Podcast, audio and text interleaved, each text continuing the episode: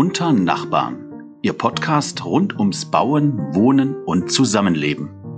Was bewegt die Branche und die Menschen dahinter? Darüber sprechen wir mit unseren Gästen. Mein Name ist Marion Hoppen. Ich bin Heiko Senewald und schön, dass Sie dabei sind.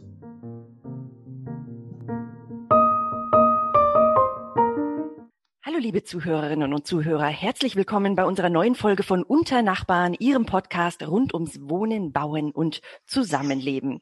Wir freuen uns, dass Sie wieder dabei sind in dieser sehr spannenden Zeit, ganz besonders in politischer Hinsicht.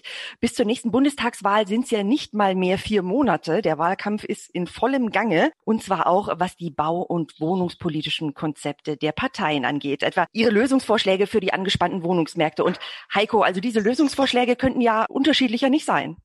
Das stimmt und deshalb freuen wir uns ja heute ganz besonders äh, auf unseren Gast. Seit 2013 ist er der Parteichef der Freien Demokraten. Er hat die FDP 2017 nach einer kleinen Durststrecke, kann man sagen, wieder zurück in den Bundestag geführt und hat natürlich auch dieses Jahr zur Bundestagswahl noch einiges vor. Wir freuen uns sehr, dass Sie bei uns sind. Christian Lindner, guten Tag. Guten Tag, haben Sie. Vielen Dank für die Einladung. Wir freuen uns, Herr Lindner, und wir haben hier ein kleines Ritual in unserem Podcast. Unsere Zuhörerinnen und Zuhörer wissen das. Wir wollen in diesen nicht ganz einfachen Zeiten auch ein paar positive Botschaften verbreiten. Und dafür haben wir unsere Glückskekse vorbereitet. Die hält jetzt mein Kollege Heiko in die Kamera. Genau, das sind drei Glückskekse. Herr Lindner, wenn Sie sich für einen Glückskeks äh, entscheiden würden, dann würde ich ihn öffnen, die Botschaft verlesen und es wäre toll, wenn Sie diese Botschaft interpretieren würden. Äh, natürlich die Mitte. Wir wollen nicht äh, nach links und äh, rechts hat auch keine Zukunft, die Mitte. So, dann öffne ich das mal. So, und verlese Ihre Botschaft. Mancher versäumt das kleine Glück, während er vergeblich auf das Große wartet. Das ist jedenfalls ähm, keine Bewertung der damals gescheiterten Jamaika-Gespräche 2017. Das wäre kein kleines Glück gewesen. Aber es ist vielleicht ähm, eine Vorausschau auf ähm, den Herbst äh, dieses Jahres, wo mit äh, Kompromissbereitschaft vielleicht doch Gutes für unser Land bewirkt werden kann. Ja, äh, und da sind wir ja auch schon beim Thema. Das ist ein richtig spannendes Thema. Das ist ein richtig spannendes Jahr. Wir sind schon mittendrin. Also bei den aktuellen Umfragen zur Bundestagswahl, da liegt ja die FDP fast überall. Moment äh, über soliden zehn Prozent. Sind Sie derzeit zufrieden mit diesen Momentaufnahmen, wie man so schön sagt? Oder wo liegt denn Ihre Zielmarke dieses Jahr? Solide ist gut. Ich würde sagen, das sind äh, exzellente Umfragewerte. Wenn Sie sich erinnern, 1969 ähm, hat die FDP mit 5,8 Prozent der Republik eine neue Richtung geben können. Also wir sind ähm, gut auf Kurs. Es geht aber nicht um äh, die Zahl der Mandate für die FDP, sondern es geht darum, welche Richtung wir den Veränderungen im Land geben. Es kommen Veränderungen. Denken Sie an Digitalisierung und Klimaschutz, die Alterung der Gesellschaft, einen Generationenwechsel äh, im Kanzleramt. Es wird also in jedem Fall Veränderungen geben. Jetzt geht es um die Richtung der Veränderungen. Und wir wollen stark werden, so stark, dass ähm, eine äh, schwarz-grüne oder eine grün-rot-rote Regierungsbildung nicht möglich ist, damit Deutschland weiter, siehe Glückskeks, aus der Mitte regiert werden äh, kann. Und mit aus der Mitte regiert werden verbinde ich den Ausschluss von linken und unwirksamen Konzepten wie einem bundesweiten Mietendeckel. Mit Regieren aus der Mitte verbinde ich Anreize zu geben, dass auch privates Engagement, privates Investieren für zusätzlichen Wohnraum sich lohnt und rentiert. Mit Politik der Mitte verbinde ich nüchtern zu analysieren, was gegenwärtig die Preise getrieben hat. Und das ist die Knappheit an Boden, es sind die immer weiter steigenden Baustandards, die in einem verhältnismäßigen Maße äh, jetzt wieder angepasst werden müssen, damit bezahlbares Wohnen gelingt. Und darum geht's uns. Und wenn die FDP dazu ähm, einen guten Beitrag leisten kann, wäre viel gewonnen. Entscheidend sind dafür aber nicht die Prozentpunkte, sondern die, die Konstellation, in die man sich einbringen kann, wie ich glaube. Mhm. Da haben Sie im Prinzip ja schon eine sehr gute Brücke zur äh, Bau- und Wohnungspolitik äh, geschlagen. Mhm. Aber vielleicht noch mal ganz kurz äh, zurück zu den möglichen Optionen, die es gibt. Äh, Jamaika mhm. oder Ampel. Äh, das ist ja tatsächlich ähm, eine reale äh, Chance auch für die FDP. Aber wo sind denn für die FDP die roten Linien, die absolut nicht überschritten werden dürfen, wenn es in die, in die Verhandlungen geht? Jeder hat seine eigenen Anliegen und Projekte, die man einbringen will. Wir sind eine Partei, die eher Bürokratie ab als aufbauen will. Wir haben, das hat man während der Pandemie gesehen, eine besondere Sensibilität, wenn es um die Freiheit der Menschen geht. Ähm, ich will jetzt nicht harte Koalitionsbedingungen hier aufzählen. Dazu ist es gewiss zu früh. Eine kann ich aber nennen. Die äh, CDU schließt Steuererhöhungen nicht aus. So hat sich zumindest Herr Merz neulich geäußert. Grüne SPD und Linkspartei fordern Steuererhöhungen bei der Einkommensteuer, Vermögenssteuer, Börsenumsatzsteuer und so weiter. Äh, ich schließe für die FDP aus, dass wir einer Regierung angehören, die die Steuern auf Löhne und Einkommen der Beschäftigten oder Steuern für diejenigen, die Verantwortung für Arbeitsplätze äh, tragen, erhöhen.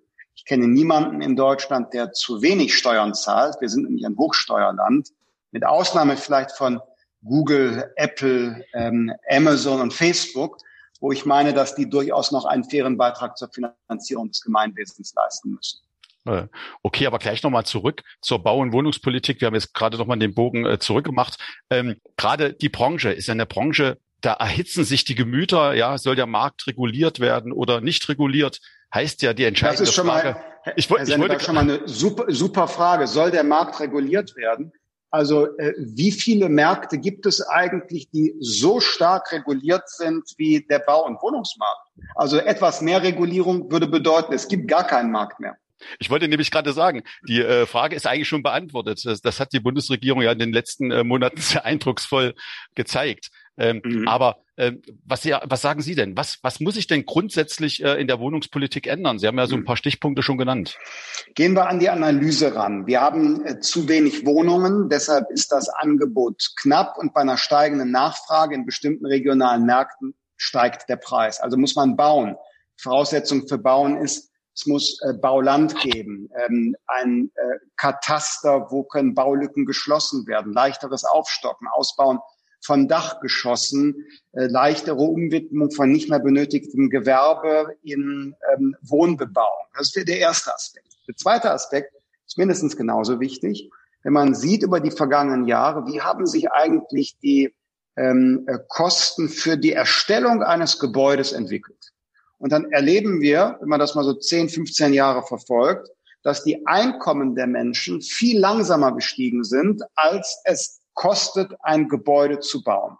Das sind aktuell jetzt in, in diesen Wochen sicherlich die ähm, äh, gestiegenen Kosten für ähm, Baustoffe, aber in der langfristigen Entwicklung ist es die immer weitere Überoptimierung von Gebäuden bei der Frage der energetischen ähm, ähm, Bilanz. Es ist äh, immer höhere Standards, etwa beispielsweise der an sich sinnvollen Barrierefreiheit, aber die braucht man vielleicht in anderen Quoten bedarfsgerecht, als sie jetzt vorgesehen wird. Jüngst in Baden-Württemberg von CDU und Grünen beschlossen, eine Photovoltaikpflicht auf neuen Wohngebäuden, ja, das macht es auch nicht günstiger. Mhm. Das heißt, hier ist der Staat der Treiber ähm, der erhöhten Kosten für die Wohngebäude. Und deshalb glaube ich, dass wir dort zurückfinden müssen ähm, zu einem gesunden Maß.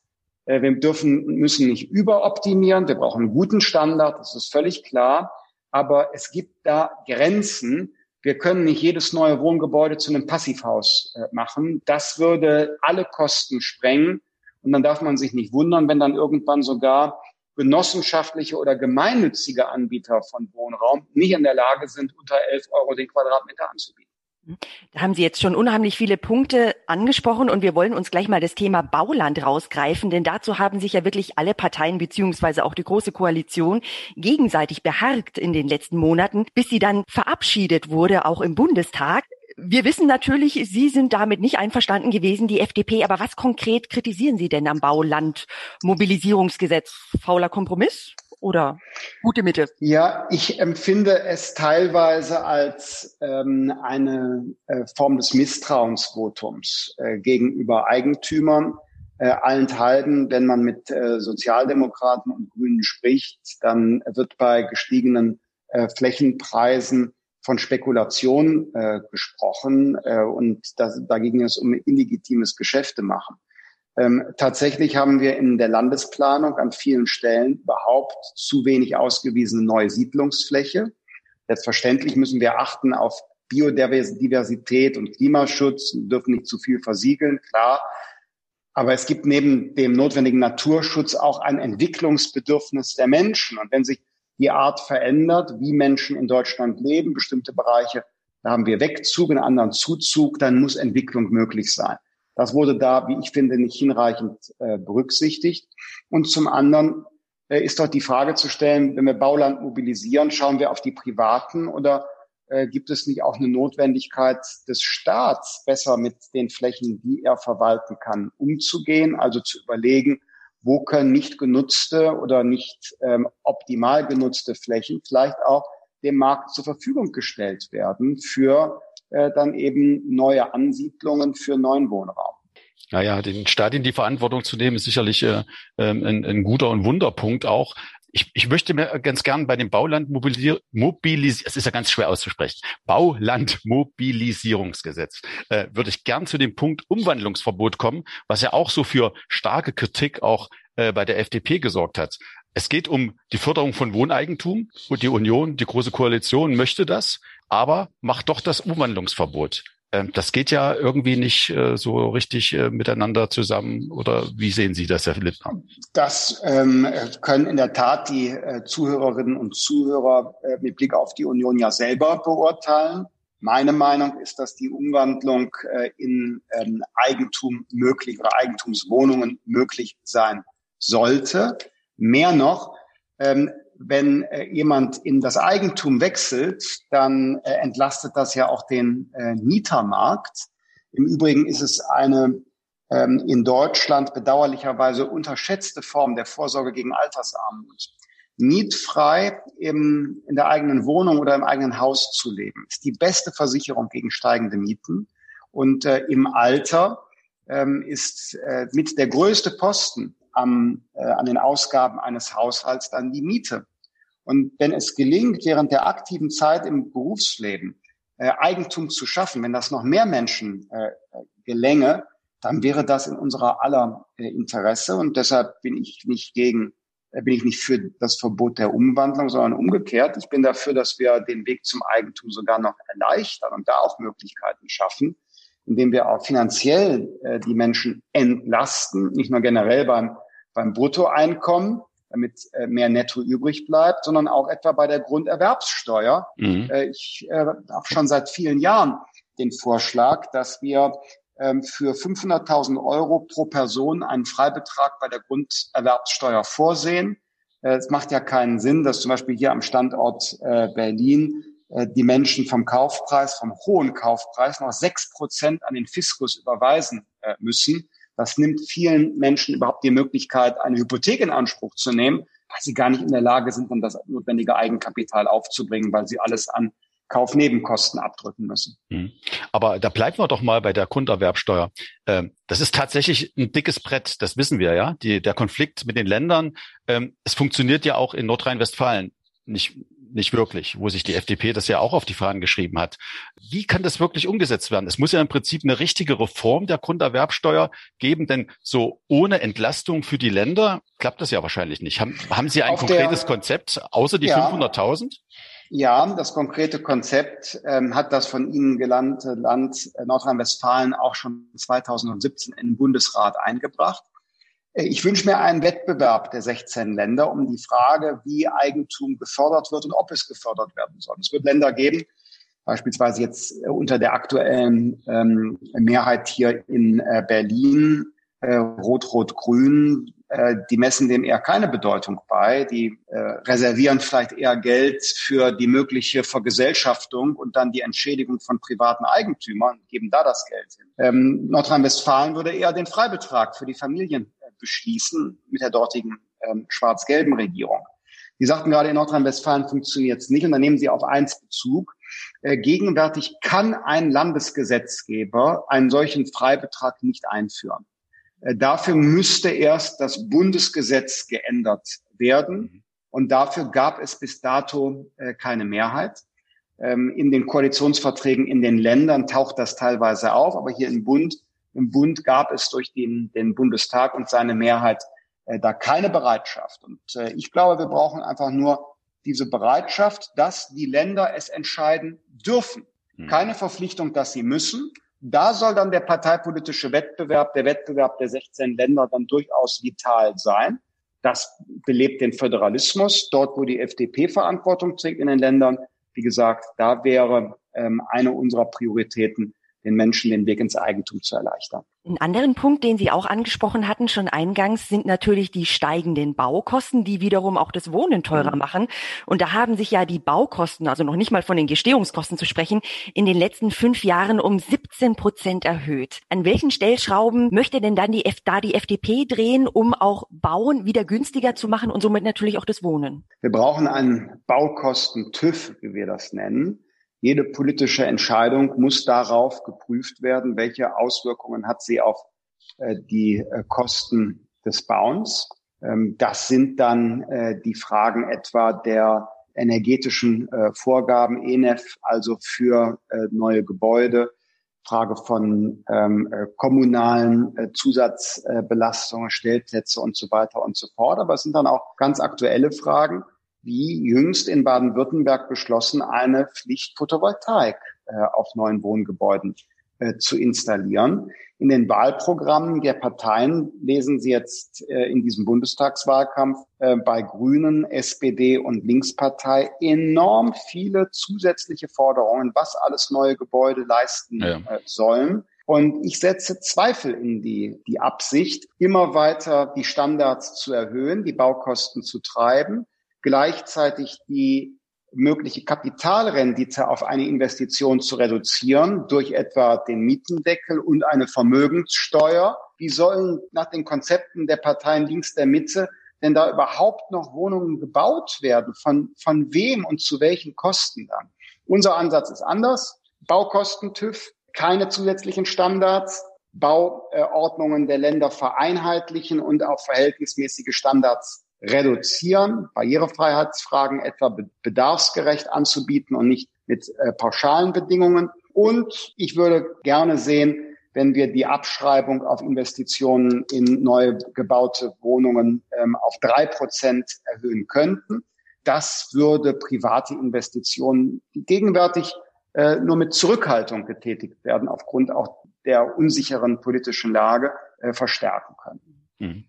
Ich würde gern mal, äh, Marion, wenn ich dir ins Wort fallen darf, du hast gerade angesetzt, äh, ich würde gern nochmal auf das Klima zu sprechen kommen. Das hat ja was mit den Parteien äh, auch zu tun und zu den doch sehr äh, zum Teil unrealistischen äh, äh, Wünschen, Forderungen und Anregungen sind ja gar nicht mehr, sind ja äh, Forderungen, die dort aufgemacht werden. Ähm, Mietendeckel hatten Sie angedeutet, Enteignungspläne hatten Sie gesagt, äh, Umwandlungsverbot haben wir besprochen. Das sind ja Beispiele, äh, dass Wohnungspolitik ja wirklich zuweilen nicht auf rationalen Argumenten basiert, sondern ja öfter und noch vielleicht viel öfter als gedacht ideologisch geprägt sind. Mittlerweile gehören ja sogar Gewaltaufrufe ja zum Alltag, wenn ich da mhm. auch an die Mai-Demonstration erinnern darf. Wie lässt sich denn so eine schlechte Stimmung verbessern und wie lässt sich die Diskussion versachlichen? Mhm. Die ähm, Dramatik in diesem politischen Aufgabenfeld und auch der gesellschaftliche Konflikt, der damit verbunden ist, ist deutlich unterschätzt worden. Ich glaube, dass haben Sie in Ihrer Frage richtig angedeutet. Und deshalb ist äh, die Baupolitik kein Nebenjob. Und leider muss man den Eindruck in den vergangenen Jahren gewinnen, dass das ein Nebenjob des Innenministers war. Bei zahlreichen Veranstaltungen der Branche, wo ich zu Gast war, war als Haupt- und Vorredner der Bauminister angekündigt. Ähm, äh, ich habe ihn nicht einmal getroffen, weil er immer kurzfristig verhindert war, abgesagt hat. Und deshalb glaube ich, diese wichtige kommunikative Aufgabe der Versachlichung, der wirklichen Problemlösung, Dialog zu führen, Menschen zusammenzubringen, das erfordert in der nächsten Wahlperiode ähm, ein Bundesministerium für Bauen, wo sich äh, die Ministerin oder der Minister wirklich exklusiv um diese Frage kümmert und das nicht nur so eine Beimischung ist. Damit greifen Sie, glaube ich, eine Forderung auf, die sich durch die ganze Immobilienbranche zieht. Denn es wartet ja noch eine weitere ganz zentrale Herausforderung in den kommenden Jahren auf die Branche, nämlich puncto energetische Gebäudesanierung. Das ist ja ganz oben auf der politischen Agenda seit dem Urteil des Bundesverfassungsgerichts zum Klimaschutz. Und in der politischen Diskussion hat ja die CO2-Bepreisung eine ganz zentrale Rolle gespielt in den letzten Wochen. Diese Bepreisung gilt ja seit Anfang des Jahres auch für den Gebäudesektor. Und die FDP Hat das derzeitige System der CO2-Bepreisung von Anfang an stark kritisiert. Ich glaube, Sie haben auch ein Gutachten erstellen lassen. Was sind da Ihre konkreten Kritikpunkte? Na, wir haben das Gutachten erstellen lassen hinsichtlich der, der Rechtsfrage, äh, ob das nicht eigentlich in Wahrheit eine Steuer ist, äh, die da erhoben wird. Äh, da spricht manches äh, dafür. Vor allen Dingen sind wir von der Wirksamkeit nicht überzeugt. Das ist ja ein Konzept, das wir aus der Vergangenheit von der sogenannten Ökosteuer kennen. Sie erinnern sich, ist seinerzeit bei Rot-Grün eingeführt worden. Zum Beispiel der Sprit sollte teurer werden, damit die Menschen weniger Auto fahren. Das Ergebnis war, der Sprit wurde teurer, die Leute sind mehr Auto gefahren, wurden nur gleichzeitig abkassiert. Deshalb macht das auch von der Wirksamkeit her aus unserer Sicht keinen Sinn. Unser Vorschlag wäre, ein CO2-Limit zu beschließen, ein Budget für Deutschland. Wie viel Millionen Tonnen CO2 dürfen wir noch bis zur Klimaneutralität äh, emittieren? Und wer daran einen Anteil haben will, muss in einem Marktsystem sich diesen Anteil erwerben. Das würde quasi automatisch einen Wettbewerb auslösen. Wo sind die günstigsten CO2-Vermeidungskosten? Ähm, und wo sind die CO2-Vermeidungskosten besonders hoch? Also es würden die tief hängenden Früchte als erstes geerntet werden. So viel jetzt vereinfacht gesagt zu diesem Modell. Bezogen auf den Gebäudesektor müssten wir, wenn ich es richtig sehe, eine Sanierungsquote von vier Prozent anstreben, wenn wir die aktuellen äh, neuen Klimaziele Deutschlands erreichen wollen. Ich weiß nicht genau, wo liegen wir gegenwärtig? 1,5 Prozent? Ein Prozent etwa seit Jahren. Ein, ein Prozent. Ja, drei Prozentpunkte Steigerung. Also wo kommt das her? Ich bin deshalb der Meinung, wir müssen uns äh, auch im Bereich der energetischen Gebäudesanierung im Bestand auf die wirklich wirksamen Dinge konzentrieren und dürfen nicht überoptimieren. Also jedes Altgebäude jetzt auch mit einer neuen gedämmten Fassade auszustatten, ist vielleicht der Schritt zu viel, wenn wir an anderen Stellen uralte Ölheizungen auch mit öffentlicher oder steuerlicher Förderung austauschen könnten. Da würde ich eher noch mehr machen. Also konkret hätte ich die Ehre, ähm, zum Beispiel in der Finanzpolitik und bei der Einkommensteuer etwas zu sagen, dann würde ich äh, dort die Möglichkeiten der ähm, ähm, steuerlichen äh, Förderung von energetischen Maßnahmen ähm, erhöhen, ähm, gegebenenfalls auch zeitlich noch ein Stück äh, strecken, damit sich das für mehr Menschen äh, rentiert. Und bei denen, die keine hohe Steuerzahlung haben, ich denke jetzt an ähm, ältere Menschen, die die selbstgenutzte Immobilie ähm, bewohnen, Dort müssen wir möglicherweise auch über direkte Zuschüsse sprechen, um ein Stück weiterzukommen bei der Frage der, der Sanierungsquote. Realistischerweise gibt es aber andere Felder im Bereich Energie, etwa ähm, im Bereich äh, Wärme, wo ich glaube, dass wir schneller zu geringeren Kosten Tonnen CO2 einsparen, als wenn wir jetzt anfangen, äh, alle alten Gebäude umzubauen. Mhm. Herr Lindner, wir haben noch ein bisschen was vorbereitet für den Abschluss. Äh, dazu würde ja. ich gerne meinen Kollegen Heiko wieder ins Boot holen. Der hat ein paar kurze Fragen für Sie vorbereitet und mhm. Sie haben zwei Antwortmöglichkeiten, aber Sie dürfen natürlich auch mehr sagen. Okay, okay. fangen wir mal an. Bananen oder Ananas? Äh, Bananen, weil mein erster Landtagswahlkreis, der hieß, warum auch immer, die Banane rund um die Kreisstadt Bergisch Gladbach im Bergischen Warum? Also in früheren Zeiten waren die Kommunen, die zu diesem Wahlkreis gehören, so ein bisschen krumm angeordnet um die Kreisstadt, sodass man sagt, ja, das ist so krumm wie eine Banane. Später gab es aber Reformen bei den Wahlkreisen. Da sah dieser Wahlkreis gar nicht mehr aus wie eine Banane, aber man hat das immer noch so genannt. Das ist aber jetzt schon ein bisschen länger her. Ich glaube, heute ist dieser, dieser Name bei den Aktiven gar nicht mehr so geläufig. Ich bin eben schon ein bisschen länger dabei. Heiko, was hast du da rausgekramt? Okay, wir machen weiter. Ja. naja, äh, das nächste wäre Bratwurst oder Grillsteak. Äh, Bratwurst. Mhm, okay. Wir haben nämlich gehört, dass Sie sehr gerne grillen. Haben Sie die Grillsaison ja. schon eröffnet dieses Jahr? Nein, ähm, oh, jetzt habe ich was Falsches gesagt. Zu dem Zeitpunkt, wo wir jetzt gesendet werden, doch. Zu dem Zeitpunkt, wo wir sprechen, noch nicht. Alles klar. Sind Sie ein Nachtmensch oder ein Frühaufsteher? Das kommt drauf an.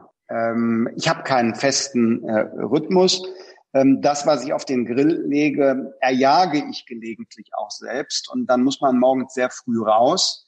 Ähm, andererseits habe ich aber auch nichts gegen einen entspannten Vormittag. Genau, Sie haben den Jagdschein äh, jetzt aber auch schon mittlerweile doch ziemlich lang, glaube ich, ja, oder? Ja. ja, ja, ich bin jetzt schon kein Jungjäger mehr, wie man sagt. so, wie sieht's denn aus mit Pop oder elektronischer Musik? Elektronische Musik. Haben Sie da eine spezielle Richtung oder einen DJ, den Sie favorisieren? Ja, jetzt aus aktuellen Gründen muss ich sagen, äh, Paul van Dyck, einer der großen deutschen Produzenten elektronischer Musik, ähm, kreativer, weil der gerade äh, Mitglied unserer Partei geworden ist, weil er sagt, das sind die einzigen, die sich um Freiheit und Bürgerrechte kümmern ähm, während und nach der Pandemie. Ähm, aber sonst bin ich da nicht ganz so festgelegt, höre unterschiedliche Genres. Es gibt ja so alte analoge Synthesizer, das finde ich ganz, ganz interessant. Klaus Schulze war da in Deutschland einer der großen oder ist einer der großen Interpreten ähm, aber ich höre auch äh, sonst aktuelle ähm, äh, Hausmusik. Die ist dann etwas geländegängiger, wenn man zum Beispiel auch mit Freunden zusammen ist. Also und eine Frage darf natürlich überhaupt nicht fehlen. Sie wissen wahrscheinlich schon, um welche Frage es sich handelt. Oldtimer oder Neuwagen? Oldtimer. Ich bin kein Freund von aktuellen Autos. Da nutze ich eher dann öffentlichen Personennahverkehr und, und Taxi und so weiter da habe ich nichts gegen, nicht wahr? Also nicht missverstehen, äh, sind tolle, tolle Produkte und viele Menschen sind auch Berufspendler und sind darauf angewiesen. Aber jetzt privat äh, bin ich ein Freund von alten Autos, allerdings eher so hobbymäßig. Also das alte Auto, das ich äh, gegenwärtig habe, das pilotiere ich 500 Kilometer im Jahr. Also das ist so, so viel haben, so viel reiten andere, wenn sie ein Pferd haben. Ja, die reiten 500 Kilometer, ich fahre 500. Bevor wir uns verabschieden, Herr Lindner, wollen wir natürlich noch wissen, wie werden Sie den Sommer verbringen? Also geht es jetzt nahtlos für Sie weiter in die heiße Phase des Wahlkampfes und überhaupt, wie sieht er denn aus dieses Jahr? Also Marktplätze und Menschen begegnen ist ja irgendwie wahrscheinlich nicht so drin. Hoffen wir, dass zumindest der Marktplatz, also Outdoor-Wahlkampf, äh, dass das zumindest wieder funktioniert, aber äh, stickige Hinterzimmer in Gaststätten, wo 250 Leute eng zusammensitzen. Das könnte sein, dass das in diesem Wahljahr 2021, ich sage leider, nicht stattfindet, weil ich liebe den Austausch mit Menschen und wenn man leidenschaftlich über politische Fragen miteinander äh, ringt. Ähm, aber es geht nicht nur sofort in die heiße Wahlkampfphase. Gnade. Ähm, auch ich habe ja eine Pandemie hinter mir und äh, wie wir alle äh, freue mich irgendwie ein, auf Tapetenwechsel und Erholung im Sommer ähm, an einer norddeutschen Küste. Dann wünschen wir Ihnen einen schönen Urlaub, bevor es in den Endspurt geht und vor allem, dass Sie jetzt auch in dieser stressigen Zeit, Sie hatten heute unheimlich viele Termine hinter sich schon, die Zeit für uns gefunden haben. Vielen Dank dafür ja. und alles Gute für die nächsten Monate. Haben Sie vielen Dank fürs Interesse und auch Ihnen alles Gute. Gerne. Liebe Zuhörerinnen und Zuhörer, herzlichen Dank auch an Sie, dass Sie dabei waren und wir freuen uns, wenn Sie es beim nächsten Mal wieder sind. Bis dahin wünschen wir Ihnen alles Gute und vor allem bleiben Sie gesund. Tschüss.